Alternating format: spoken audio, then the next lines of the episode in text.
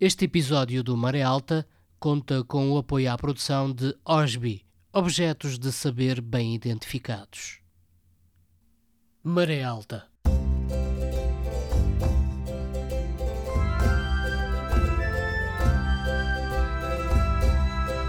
Na madrugada do dia 25 de abril, o movimento das Forças Armadas Portuguesas estabeleceu o controle da situação política em todo o país, proclama à nação o seu propósito de a libertar de um regime que a oprime há longos anos e de levar a cabo um programa de salvação do país e de restituição das liberdades cívicas de que vem sendo privado.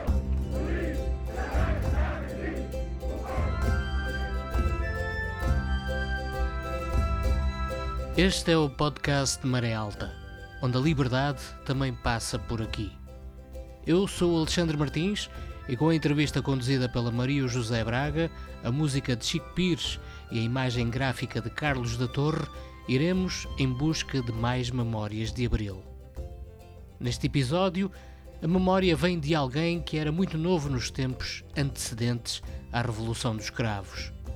Isto não quer dizer, forçosamente, que as imagens do passado estejam esquecidas ou que elas foram perdendo valor conforme os tempos vão desfilando nas datas de aniversário. Todo o discurso de António Gonçalves neste desfilar de memórias vem precisamente das diversas imagens que viveu e que guardou algures, que por vezes neste podcast volta a reviver por estarem bem guardadas algures. António Gonçalves tem presentemente 63 anos.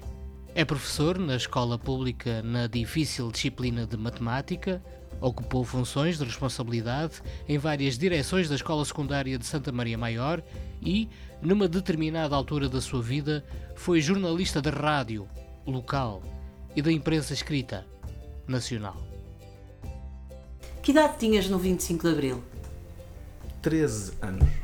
Eras muito novinho, pensei que fosses mais velhote, mas eras um jovem já muito atento. Não, não era nada atento. Era um jovem normal. Absolutamente Eras? normal. Lembras-te de quê?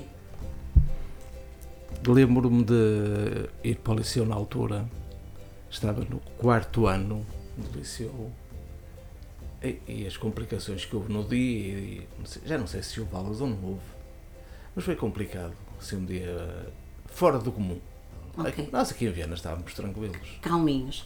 E antes do 25 de Abril, tens alguma noção do país? Tens alguma memória tivesse marcado e que te tivesse feito pensar que alguma coisa não era natural? Olha, uma coisa que havia na altura eram uh, uh, ali no Largo da Senhora da Agonia, no quadro da Senhora da Agonia, as, os trabalhadores de estaleiro almoçavam lá e as pessoas traziam comidinha de casa, nos cestinhos e tal.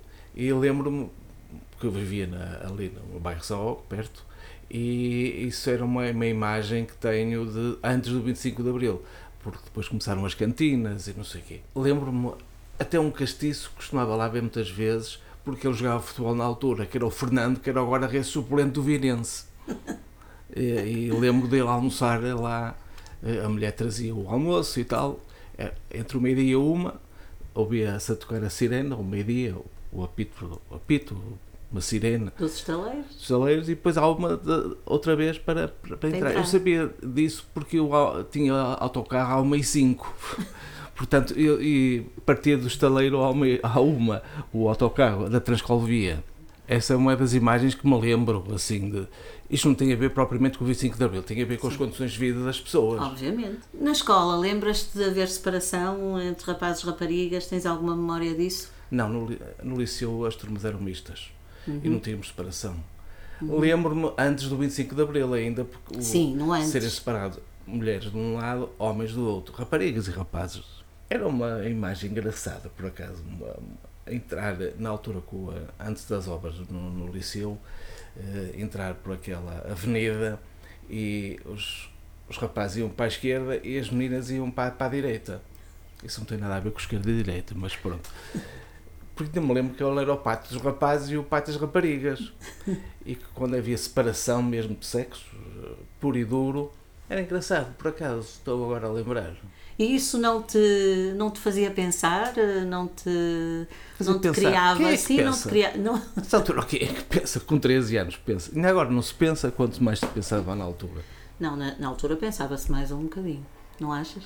Hum. Tu que continuas a acompanhar a juventude, achas que esta juventude pensa mais ou pensa menos? Pensa diferente. Nem para melhor, nem para pior. Nem para melhor, nem para pior. Os tempos também são outros. Claro. O plano dos centenários foi lançado pelo governo de Salazar em 1940.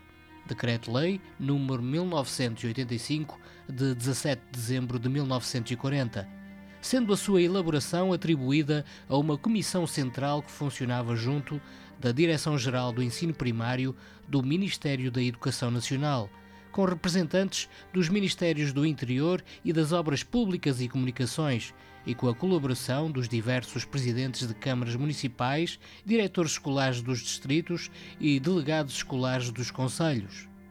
O plano tinha como objetivo abranger a organização e a instalação de todos os estabelecimentos de ensino primário necessários à instrução do povo português, de modo que nenhuma criança deixasse de ter escola ao seu alcance e que cada escola tivesse edifício próprio e devidamente apropriado para o seu funcionamento. A construção das escolas foi levada a cabo pela Direção-Geral dos Edifícios e Monumentos Nacionais do Ministério das Obras Públicas. No âmbito do Plano dos Centenários, até ao final da década de 1950, foram construídos mais de 7 mil edifícios escolares novos, que incluíam um total superior a 12 mil salas de aula. A construção de escolas em larga escala continuou até meados da década de 1960. Quase todas as cidades, vilas e aldeias de Portugal passaram a dispor de uma ou mais escolas do plano dos centenários, que permitiu diminuir acentuadamente o analfabetismo e aumentar o ensino obrigatório de 3 para 4 anos em 1960 e para 6 anos em 1967. As escolas do plano dos centenários, com a sua arquitetura típica, acabaram por se tornar numa imagem de marca de Portugal, existindo pelo menos um exemplar em quase todas as povoações do país.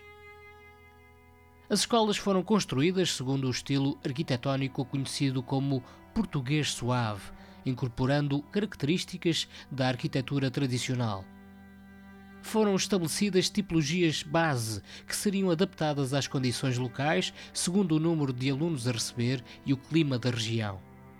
Normalmente, cada escola englobava duas ou quatro salas de aula, uma cozinha, instalações sanitárias e um alpendre. Grande parte das escolas do plano dos centenários ainda estão hoje em funcionamento como escolas básicas do primeiro ciclo.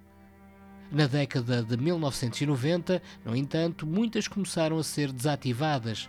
Por um lado, devido à falta de alunos decorrente da desertificação das regiões do interior, e por outro, no âmbito da política de concentração dos alunos do primeiro ciclo de ensino básico em escolas de maior dimensão.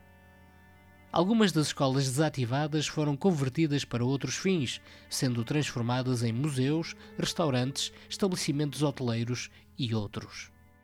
Acontece o 25 de Abril Sim. e, eh, claro que eras muito novo, mas seguramente houve lembranças eh, Lembro-me e de- memórias que ficaram, não Lembro-me é? do cartaz da minha turma levava um cartaz para uma manifestação ou a uma reunião qualquer, uma reunião geral de alunos, se calhar que houve, com o cartaz e desfaldávamos o cartaz e eram, aquilo, éramos potentes, desfaldávamos o cartaz. Lembro que quem estava nesse, com esse cartaz era o, o Carlos Guedes, também estava no- a segurar o cartaz numa das pontas, eu recordo-me. E o cartaz era o quê? Era Lembras? uma coisa qualquer do MFA ou o 25 de Abril. Não, o 25 não, não, MFA ou coisa parecida.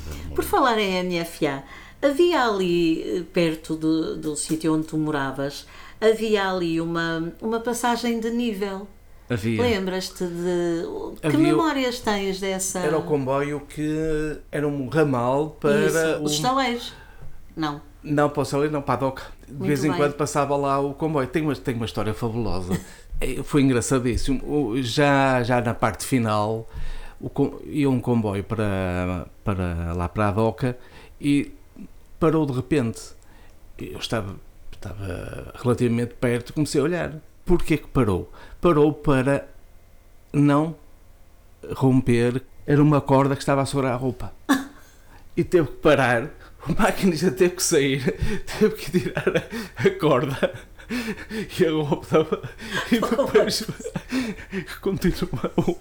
Tem piada, achei piada uh, parar o, O comboio. o comboio. O comboio era um motomotor, um, já não me lembro o que é que era. Sim, claro. Isso quer dizer que na altura as, eh, as peças de roupa ficavam a secar no meio da rua, não havia problema nenhum e até os comboios respeitavam as respectivas cordas. Exato, exato. Em setembro de 1945, com a publicação da Lei nº 2008, autorizou o governo a estabelecer um plano de substituição de todas as concessões ferroviárias por uma só. Estas teorias foram codificadas por um relatório do professor Vicente Ferreira, onde propôs a formação da Rede Unificada Portuguesa, um aglomerado onde seria integrada a gestão de todas as linhas ferroviárias. A exploração única da rede iniciou-se em 1 de janeiro de 1947, com a Companhia dos Caminhos de Ferro Portugueses como única gestora nacional, tendo a única exploração continuada independente sido a linha de Cascais, porque tinha sido contratada à Sociedade Estoril em 1926 por um período de 50 anos. Em 31 de dezembro de 1976, a Sociedade Estoril foi extinta, tendo a exploração da linha de Cascais regressado à Companhia dos Caminhos de Ferro Portugueses. Na sequência da Revolução de 25 de Abril de 1974, várias circunstâncias vieram fragilizar a já instável situação económica da companhia. A empresa foi alvo de inspeções que verificaram a existência de graves problemas laborais, até então escondidos pela própria organização. A sua resolução implicou o aumento das despesas com pessoal, que não puderam ser compensadas com ajustes nas tarifas. A recessão económica de 1973-1975, exacerbada pelas crises petrolíferas de 73 e 79, reduziu substancialmente o tráfego ferroviário. A companhia foi nacionalizada em 1975, mas este processo teve poucos efeitos reais, uma vez que a empresa já antes se encontrava virtualmente sob o controle do Estado. Muitos dos fundos destinados ao caminho de ferro foram desviados para a resolução de vários problemas sociais, de educação, saneamento básico e de higiene, ocultados pelo regime do Estado Novo, que necessitavam de ser urgentemente solucionados. Desta forma, o governo suspendeu o quarto plano de fomento e passou a fornecer à companhia apenas alguns fundos de subsistência, com os quais se podiam realizar algumas ações moderadas de manutenção de via, a construção de acessos ao complexo industrial de Sines e continuar com o programa de substituição da tração a vapor que se tinha iniciado cerca de 30 anos antes. Entretanto, acontece o 25 de Abril, cresces e intervens. Tu tens intervenção, tu eras atento, inteligente, as coisas não aconteciam passando-te ao lado. Foi depois ser jovem nesse novo país. Depois do 25 de Abril, houve bastantes convulsões na escola. Na escola, quer dizer, em termos de funcionamento, eu recordo-me na- na- nas aulas podia-se fumar, que é uma Os coisa. professores ou os, os professores e alunos? Os professores e, e nós também podíamos fumar à vontade. Não sabia. Ah, sabias? E tu fumavas? Isso era categoria. Eu nessa altura se calhar fumava, mas era na altura em que se experimentavam os cigarros e tal, e armava só ao, ao pingarelho e tal, com um cigarrito e tal. Há, há- há- imagens da RTP, programas e debates na RTP Sim, a sim. seguir ao 25 de Abril, com jornalistas e convidados a fumar. Não é? Pronto, agora nas salas de aula, não sabia. Memórias, dizes-me tu de- desse tempo. Olha, recordo-me perfeitamente da, onde era a sede do PS de Viena, porque eu fui socialista. Tu foste socialista. Eu fui do- da Juventude Socialista. Nessa E- altura, logo a seguir ao 25 de Abril, portanto, Sim, no, no- a no tua quinto primeira ano no experiência liceu, no política. Uhum. quinto ano no liceu era da, da Juventude Socialista e, e era bastante ativo. Para o que um miúdo de 14 anos poderia, deveria ser. Fazia parte o Severino Costa, o pai, por exemplo, era do PS e, e- já o Oliveira e Silva, recordo-me, o Dr. Oliveira e Silva, o falecido Dr. Oliveira e Silva, recordo-me dele também lá no, no- no- na sede do PS e depois uma série de movimentações que a malta teve que se teve para formar um mo- movimento socialista do Minho. Coisas da época. E como é que ficou? Não se formou. Não se formou. Foi ao ar. Mas isso é curioso, isso é curioso. Qual era a ideia? Dependência em relação ao partido uh, centralizado lá em Lisboa? Havia também isso, uma, uma questão contra o centralismo. Embora não, muito, não estivéssemos muito preocupados em denunciar o centralismo. Falava-se em conversas o que é que poderia ser o movimento socialista do Minho. Acho que era o, o Severino Costa, pai, foi um dos grandes. Eu não me recordo até tipo a desenhar uma, o símbolo do movimento. Tinha uma estrela, pronto. E depois tinha Como seria de esperar? MSM. Mas é que os socialistas na altura eram muito à esquerda. Ainda não havia Rosa? Não, não, não, não, não. não.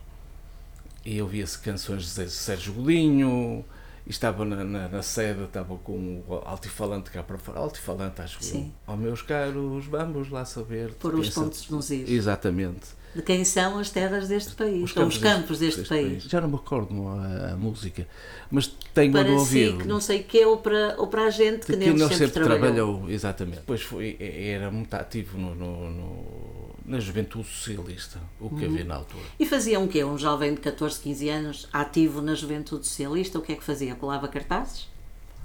Eu nunca colei cartazes. Então? Eu a primeira vez que colei cartazes. Participava nas reuniões ativamente? A primeira vez que colei cartazes, pode ser escandaloso, mas já contei isto. Foi do PSD, do PPD. Na, na aldeia da minha mãe, que é que aconteceu? Severo de Voga, que outros Esteves, estava o meu tio, que era na altura do PSD, do PPD, a colar cartaz e eu estava-me a irritar que minhas primas não, não sabiam colar aquilo e eu fui ajudá-los.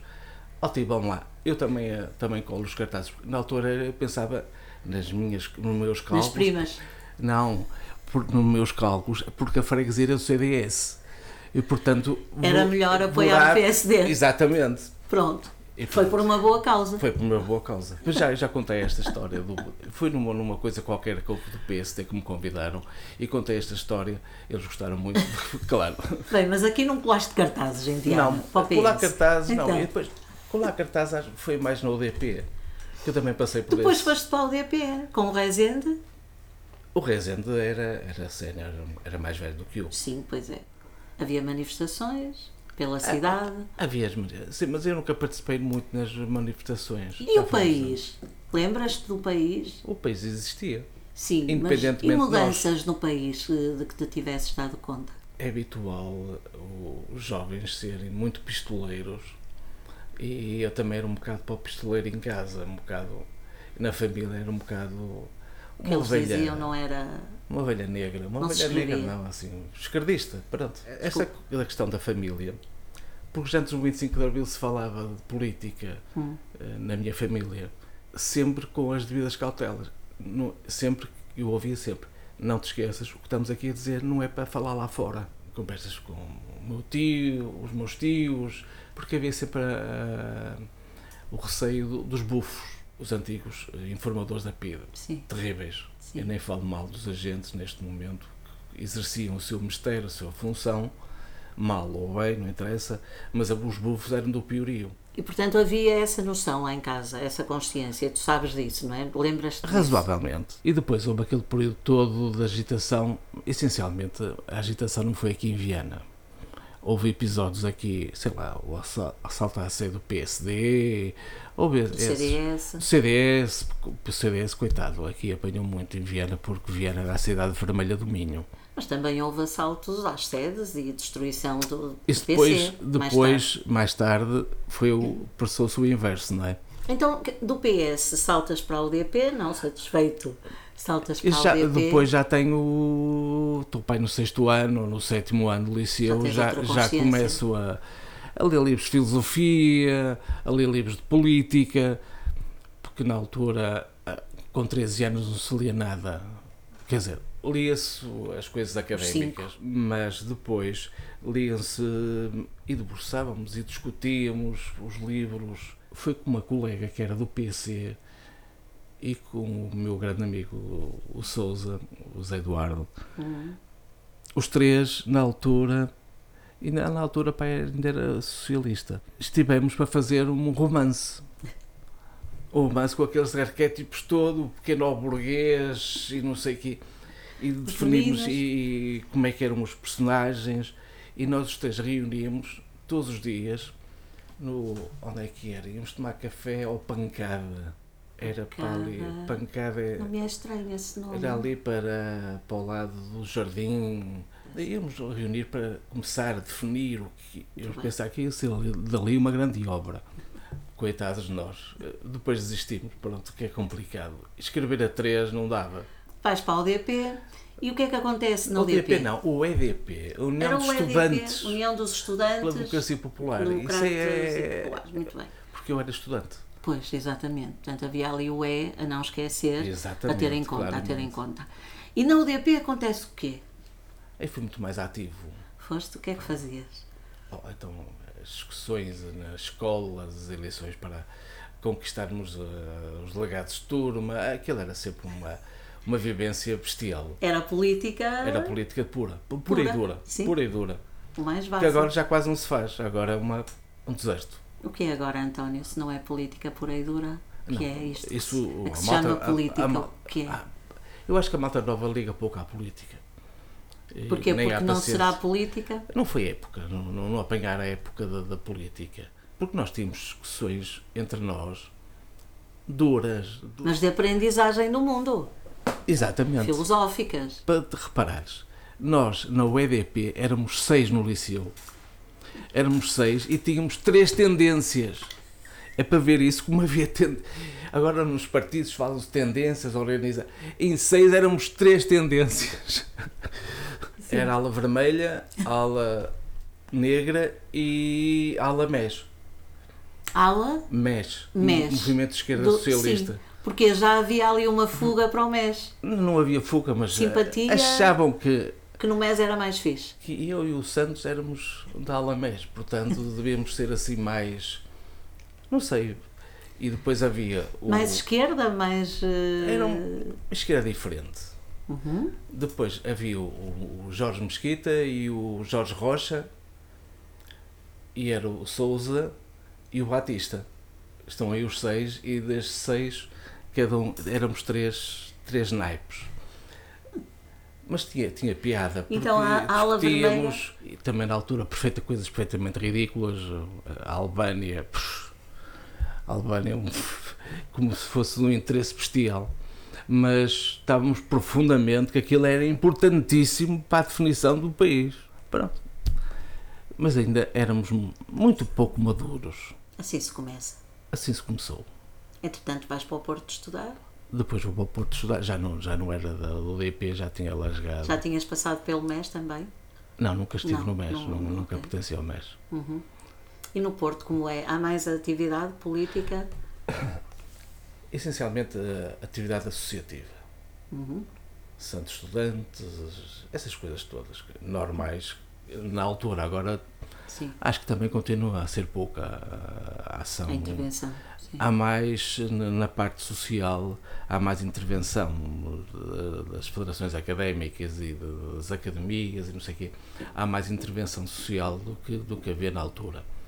Mas também agora os partidos estão por trás, não é? A alimentar, ou não?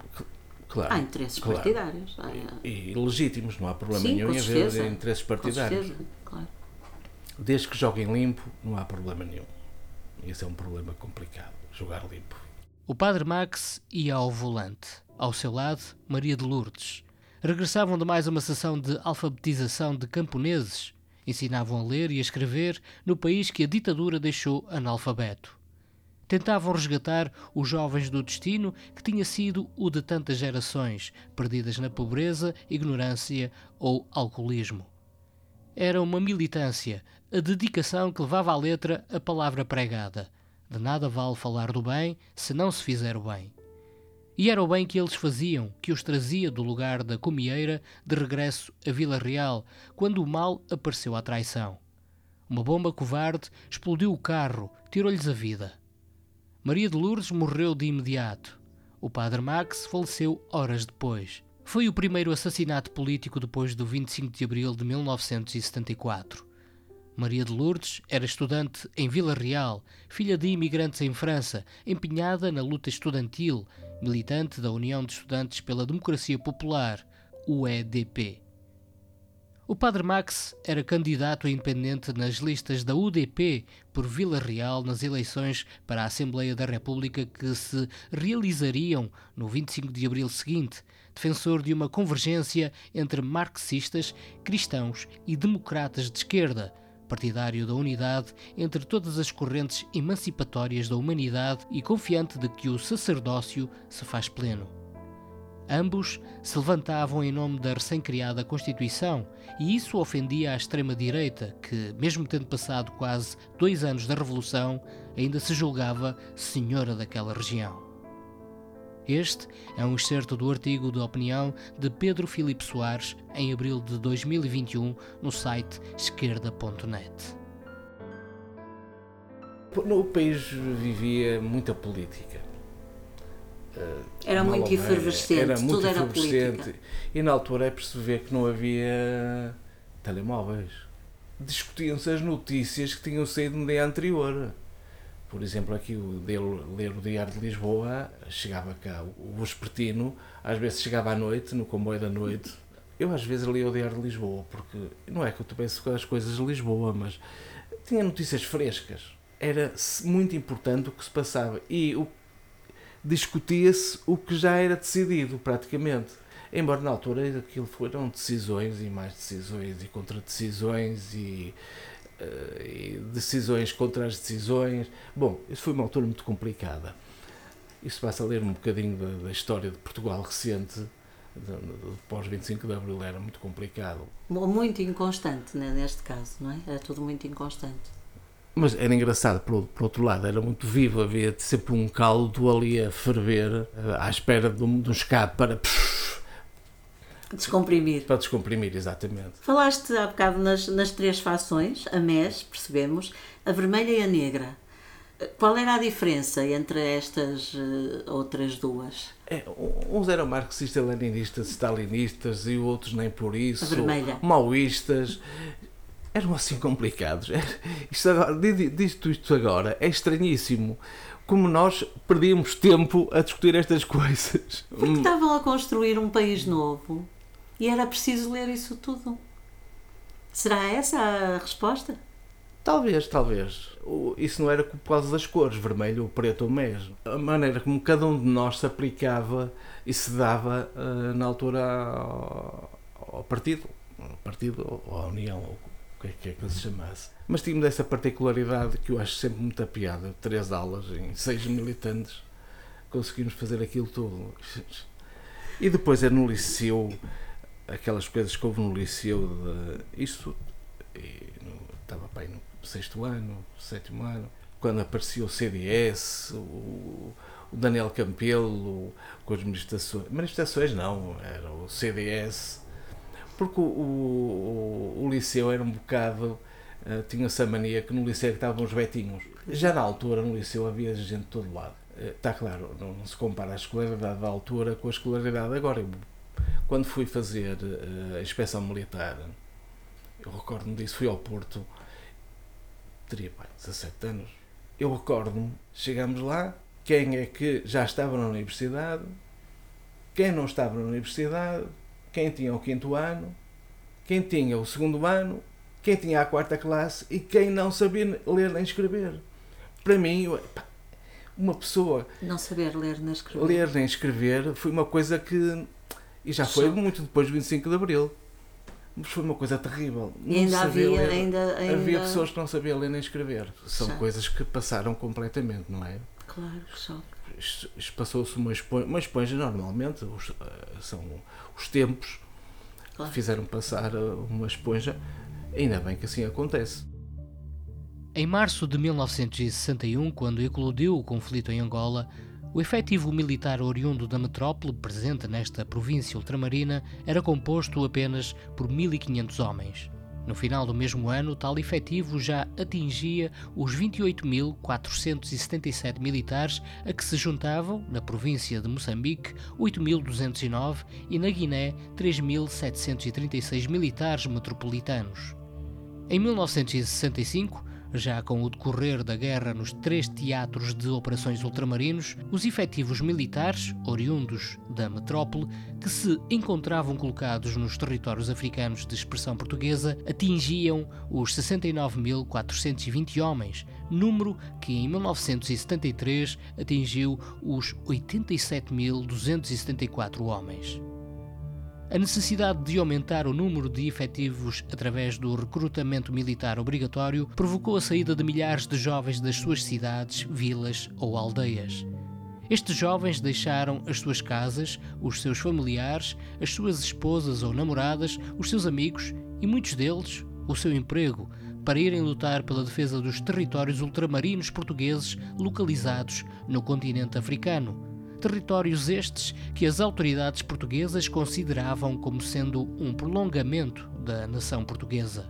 Para fazer face à guerra, as Forças Armadas foram obrigadas a convocar, para cumprir o serviço militar, o maior número de mancebos apurados nas inspeções sanitárias realizadas nas juntas de recrutamento. O resultado desta intensificação do recrutamento foi o aumento do número de jovens que não compareciam nas referidas juntas para a inspeção, procurando, desta forma, evitar participar na guerra colonial.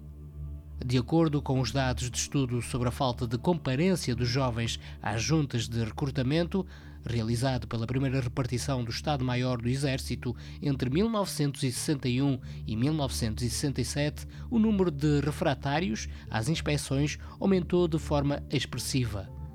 No ano de 1961, faltaram às juntas de recrutamento 10.672 mancebos. Em 1962, faltaram 12.409 mancebos. Em 1963, faltaram 15.223 mancebos. Em 1964, faltaram 17.712 mancebos. Em 1965, faltaram 20.008 mancebos. Em 1966, faltaram 19.133 mancebos. Em 1967, faltaram 19.296 mancebos.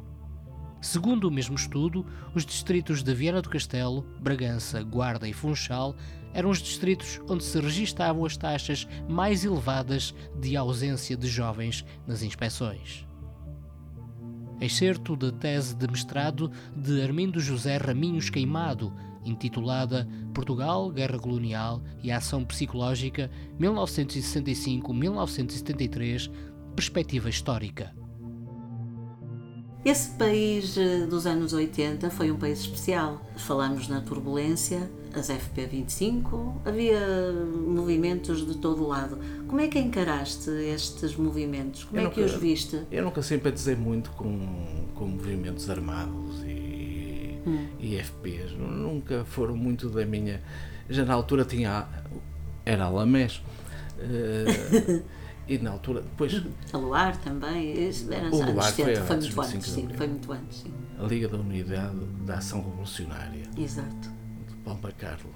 As grandes mudanças aconteceram nessa altura. Depois foi apenas um consolidar. Concordas com, com isto ou, uh, ou não?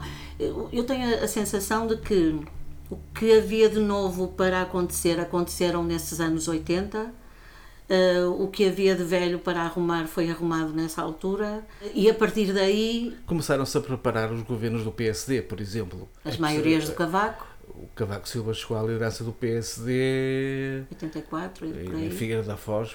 Sim. Acho que foi para isso. Não foi, deve ter sido. nos anos 80. Mas isso já estava na, na universidade.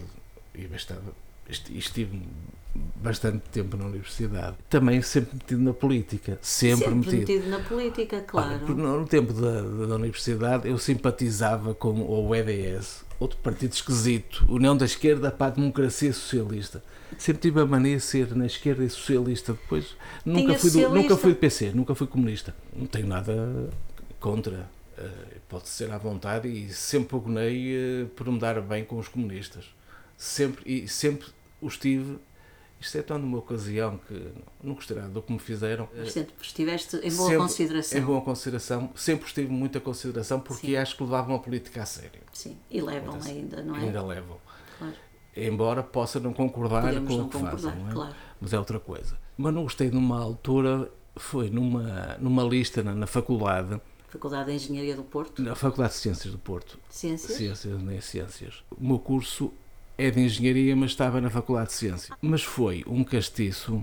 Fizemos uma lista para, para a Assembleia de Representantes. Naquelas coisas todas, eu era o cabeça de lista. Pois não é que e não entregaram a lista. Não entregaram, mas de propósito, porque o PC chumbou-me. Eu chumbei no PC. Eu que sempre fui um aliado. É a velha história, não é? Sempre trataram-me por bem os aliados. bem, bem. E eles, pô, não entregaram a lista. Mas depois lixei-os. depois, numa eleição para o Conselho Diretivo, eu fui eleito por, pelo PSD por uns castiços que também eram comunistas, uma facção qualquer deles, ou, ou uma tendência deles, não sei como. Eu, eles e os sociais-democratas votaram em mim e eu, eu fui para o Conselho Diretivo da faculdade. Mas Portanto- lixei-os, pá. Pensei assim, A vingança serve-se frio. Exatamente. Mas foi poeirinho. Essas- coisas têm piada. Essas coisas têm piada. Por terem piada em si, mais nada. A União da Esquerda para a Democracia Socialista, o EDS, referido também por União de Esquerda Socialista Democrática, foi um partido de esquerda português fundado em janeiro de 1978 na Convenção da Esquerda Socialista e Democrática. O partido tem as suas origens na Associação de Cultura Socialista, Fraternidade Operária, uma organização socialista no movimento socialista unificado e em grupos de pessoas independentes ligadas ao Partido Socialista. O caminho para a criação da UEDS iniciou-se em 1976, quando António Lopes Cardoso, ministro da Agricultura do governo PS, se demitiu em discordância com a política de destruição da reforma agrária. Foi acompanhado pelos deputados socialistas José Brás Pinto e Vital Rodrigues, que viriam a integrar a UEDS, no voto contra a moção de confiança apresentada por Mário Soares em dezembro de 1977, que determinou a queda do governo. O partido participou nas eleições legislativas de 1980 em coligação com o Partido Socialista e a Ação Social Democrática Independente, ASDI, sob a denominação de Frente Republicana e Socialista, FRS, tendo elegido quatro deputados. No ano anterior, já tinha concorrido sozinha às eleições intercalares, tendo obtido menos de 1% da votação. Nas eleições seguintes, os membros do partido integraram as listas do Partido Socialista, tendo elegido de novo quatro deputados que formaram um grupo parlamentar. Nas eleições presidenciais de 1986, os membros do partido separaram-se. Uma parte apoiando Mário Soares e a outra Maria de Lourdes Pintacilgo. O partido foi desativado em 1986, embora o seu cancelamento só tenha ocorrido em 1997. Alguns dos seus membros mais destacados inscreveram-se no Partido Socialista. Outros ajudaram na fundação do Bloco de Esquerda. Entretanto, voltas para Viana quando acabas eh, a vida académica. Foi logo. Eu comecei a dar aulas em Logo cá? 85, para aí, acho eu. Sim. Foi. É. Logo cá cá. não, eu andei em, É, andaste. em Valença, Monção, Barroselas. Por perto. Nunca esteve, perto, sempre. Pronto. Até perto. ficar. Até aterrar no liceu. até aterrar no liceu há 33 anos. Já tenho muitos anos de escola. cara. Muito ano do liceu. Muito ano, muito De- ano. de- de- da maior, não é? Agora é a maior, É agora maior, não é o maior. liceu. E E esse ensino que encontraste na altura, comparado com aquele que assistes e que praticas hoje, sobre esse ensino, o que é que pensas? Porque está tão na ordem do dia o ensino e Mas eu não gosto de discutir isso. Pois de eu acredito isso. que não, acredito que não, mas vá lá, faz falta.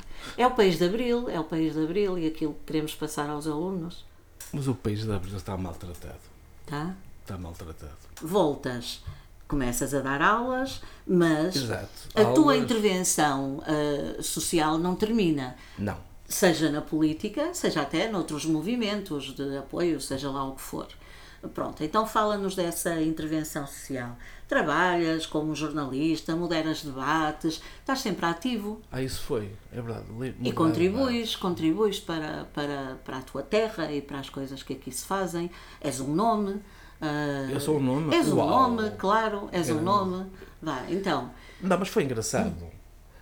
A, a moderar debates, recordo-me dos candidatos eh, autárquicos e quando se moderava os debates na altura das eleições na Rádio Alto Minho. Ou, depois acho que se já a Rádio Alto Minho, esta, não a, a antiga, a pirata, esta, a, a oficial, a oficial, a legalizada. é outro projeto. é outra coisa, mas está bem. Mas se- sempre liguei, sempre liguei, tive ligado a Alto Minho por, por uma questão do cordão umbilical. Sim, claro. Eh, Era o nome. O que tem em comum é o nome. engraçado isso na- na- nas autárquicas. eh, os candidatos, eu gostava um bocado de, dos, dos engravar. Eh, um gajo gosta de ser malandro na, na- no jornalismo, no jornalismo de, de debate radiofónico. Porque isso, eu fiz outro jornalismo escrito que era um bocado diferente. No público. Sim. Intervenção. A intervenção, sempre tive intervenção como cidadão. Porque depois deixei de estar ligado a partidos. Não sou de nenhum partido neste momento, e posso dizê-lo, porque a partir do final de agosto passado eh, deixei de ser militante do PS. Portanto, Este agosto sim, tem um mês. tinha que pagar as cotas e nunca mais paguei. Já não pagava há quatro anos, mas não, não faz mal. Sinto-me liberto. Também já não há aqui sede do PS nem nada. O PS é uma miséria completa aqui em Viana, um desastre, um desastre absoluto. Para não falar de mais nada, Isso deve-se aqui, António. hã? não Isso deve-se aqui. Porque lá passou. Não deixou semente nenhuma. E o que é que vem a seguir? Não sei, o que as pessoas quiserem. Mas não é perigoso o que pode vir a seguir? Eu acho que as pessoas têm, tiram, deixam resvalar para coisas esquisitas. Achas? Acho que sim, acho que não, não estão para isso. Porque as aventuras, bem, quem recorda o- as aventuras do, do, do 75, o PREC, eh, não quer viver outro PREC de, para o outro lado. Acho que a democracia está razoavelmente consolidada. Não há problemas desse género. Mas às vezes, está claro, nós eh, sentimos-nos como cidadãos, às vezes sentimos-nos defraudados. Não é com, com o que defendemos e com quem defende o mesmo que nós. Às vezes sentimos defraudados com a, a falta de expectativas. As pessoas cultivarem a falta de expectativas. Por exemplo, quando houve aquele aqui eh, referendo local por causa da comissão da, da comunidade intermunicipal, eu senti-me frustrado no final porque as pessoas foram atrás de uma espécie de caudilho que nunca foi caudilho. Só numa freguesia ne- neste Conselho, isso eu, eu recordo-me, é que conseguimos ganhar eh, o referendo. Foi em Lanheses. De resto, perdemos em todas, em todas as, as freguesias. O que é que se há a dizer nessa altura? É pá, uma pessoa começa a, a- assim, a toalha ao chão, não quer lutar mais e quero usar as coisas simples eh, sem grandes preocupações. Tu achas que os problemas atuais do país têm a ver com esse atirar a toalha ao chão? Algumas pessoas, sim. E ou pergunto de estão- novo, não é perigoso? Não, não, isso não, não- podemos ser catastrofistas. Eh, não, há sempre esperança. E, e creio que haveremos de retomar rumo. outro rumo, seja ele qual for, mas onde haja um bocado de tino pelas coisas. Porque, co- como estamos hoje em dia, está muito mal. O que é que te preocupa mais? Que setor te preocupa mais? Ou é o país no, no seu todo? É o país no seu todo. O que é que vês para o futuro? Tens filhos jovens? Temos filhos jovens? Ah, O razoavelmente. país está nas mãos deles? Pois está, isso já não vai ser connosco. Deixemos andar. E o que é que achas? Achas que eles têm as preocupações que nós tivemos? Não, não, estão completa- com- completamente diferentes. Isso, mas não vale a pena. E agora o que fazemos? Também vamos ficar nas mãos deles.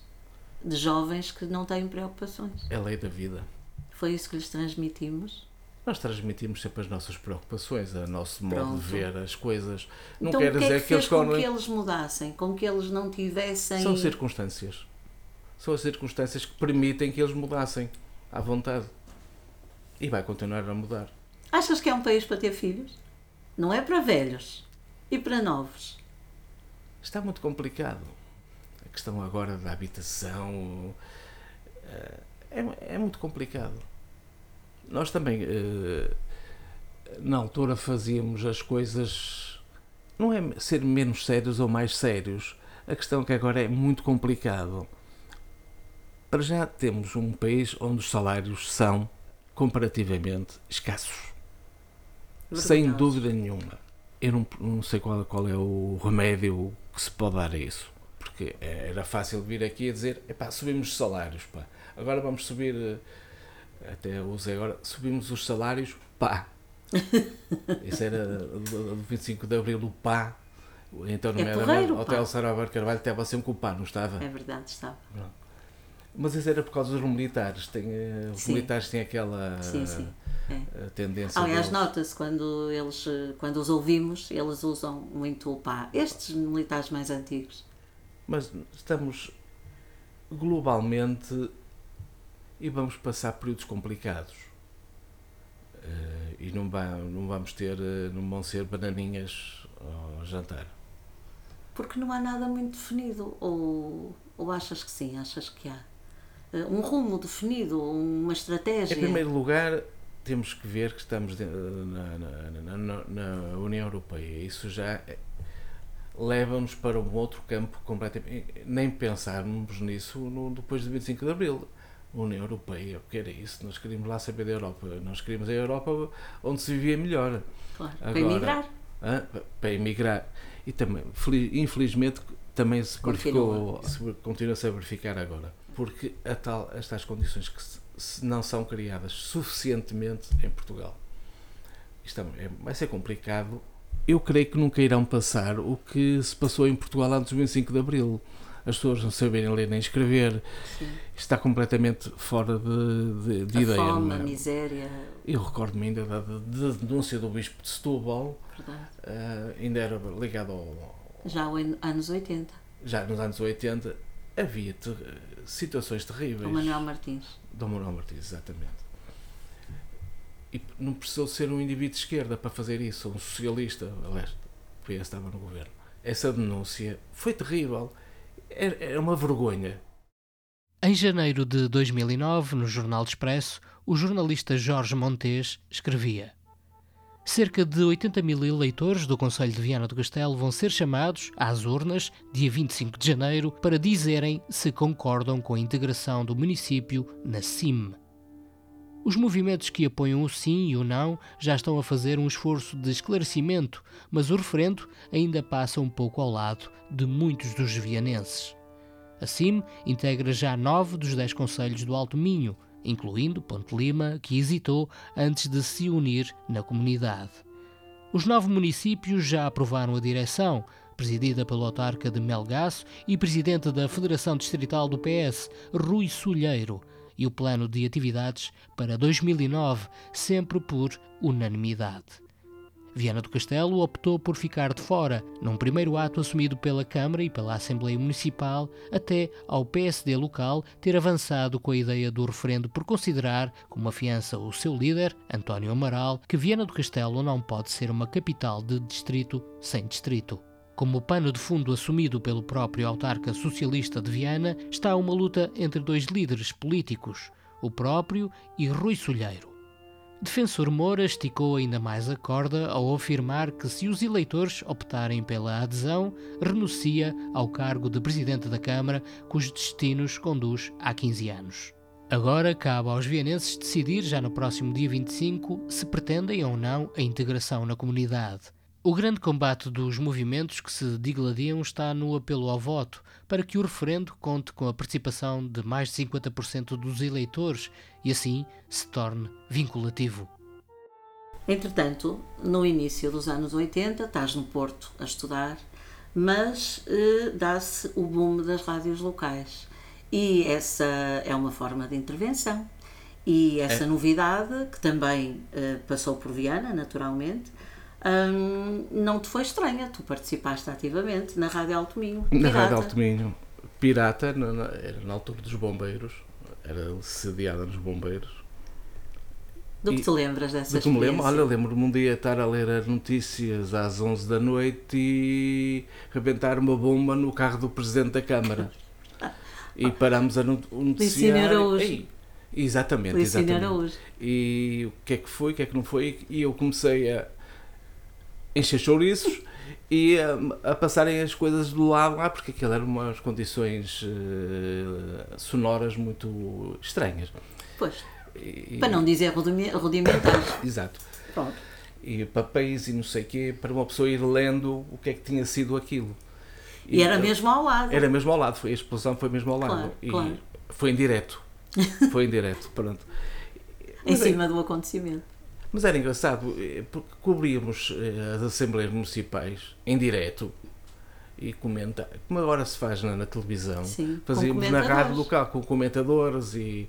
Comentadores não, quer dizer, nós, nós é que comentávamos. Sim, claro. Pronto, e, porque éramos muito, muito ativos. E tinham muitas opiniões para defender. E- mas havia também eh, gente de vários naipes, não, éramos, Ah, não era só Não, descardalhos. não, não, claro que Pronto, não. isso eu gostava, era engraçado verdade, isso, sim. sempre foi.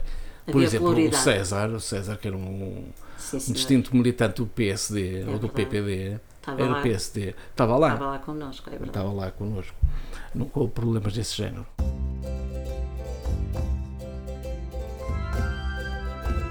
Aqui suspeita-se que também não haverá problemas de qualquer género. Este foi mais um Maré Alta. Todas as semanas, à quarta-feira e ao sábado, dois episódios sobre histórias do 25 de Abril de pessoas de Viana do Castelo ou ao Distrito ligadas que nos ajudam a pintar como foi a Revolução dos Cravos, quando se comemoram os 50 anos da democracia. A entrevista foi da Maria José Braga. A apresentação e edição de Alexandre Martins, a música original de Chico Pires e a imagem gráfica de Carlos da Torre.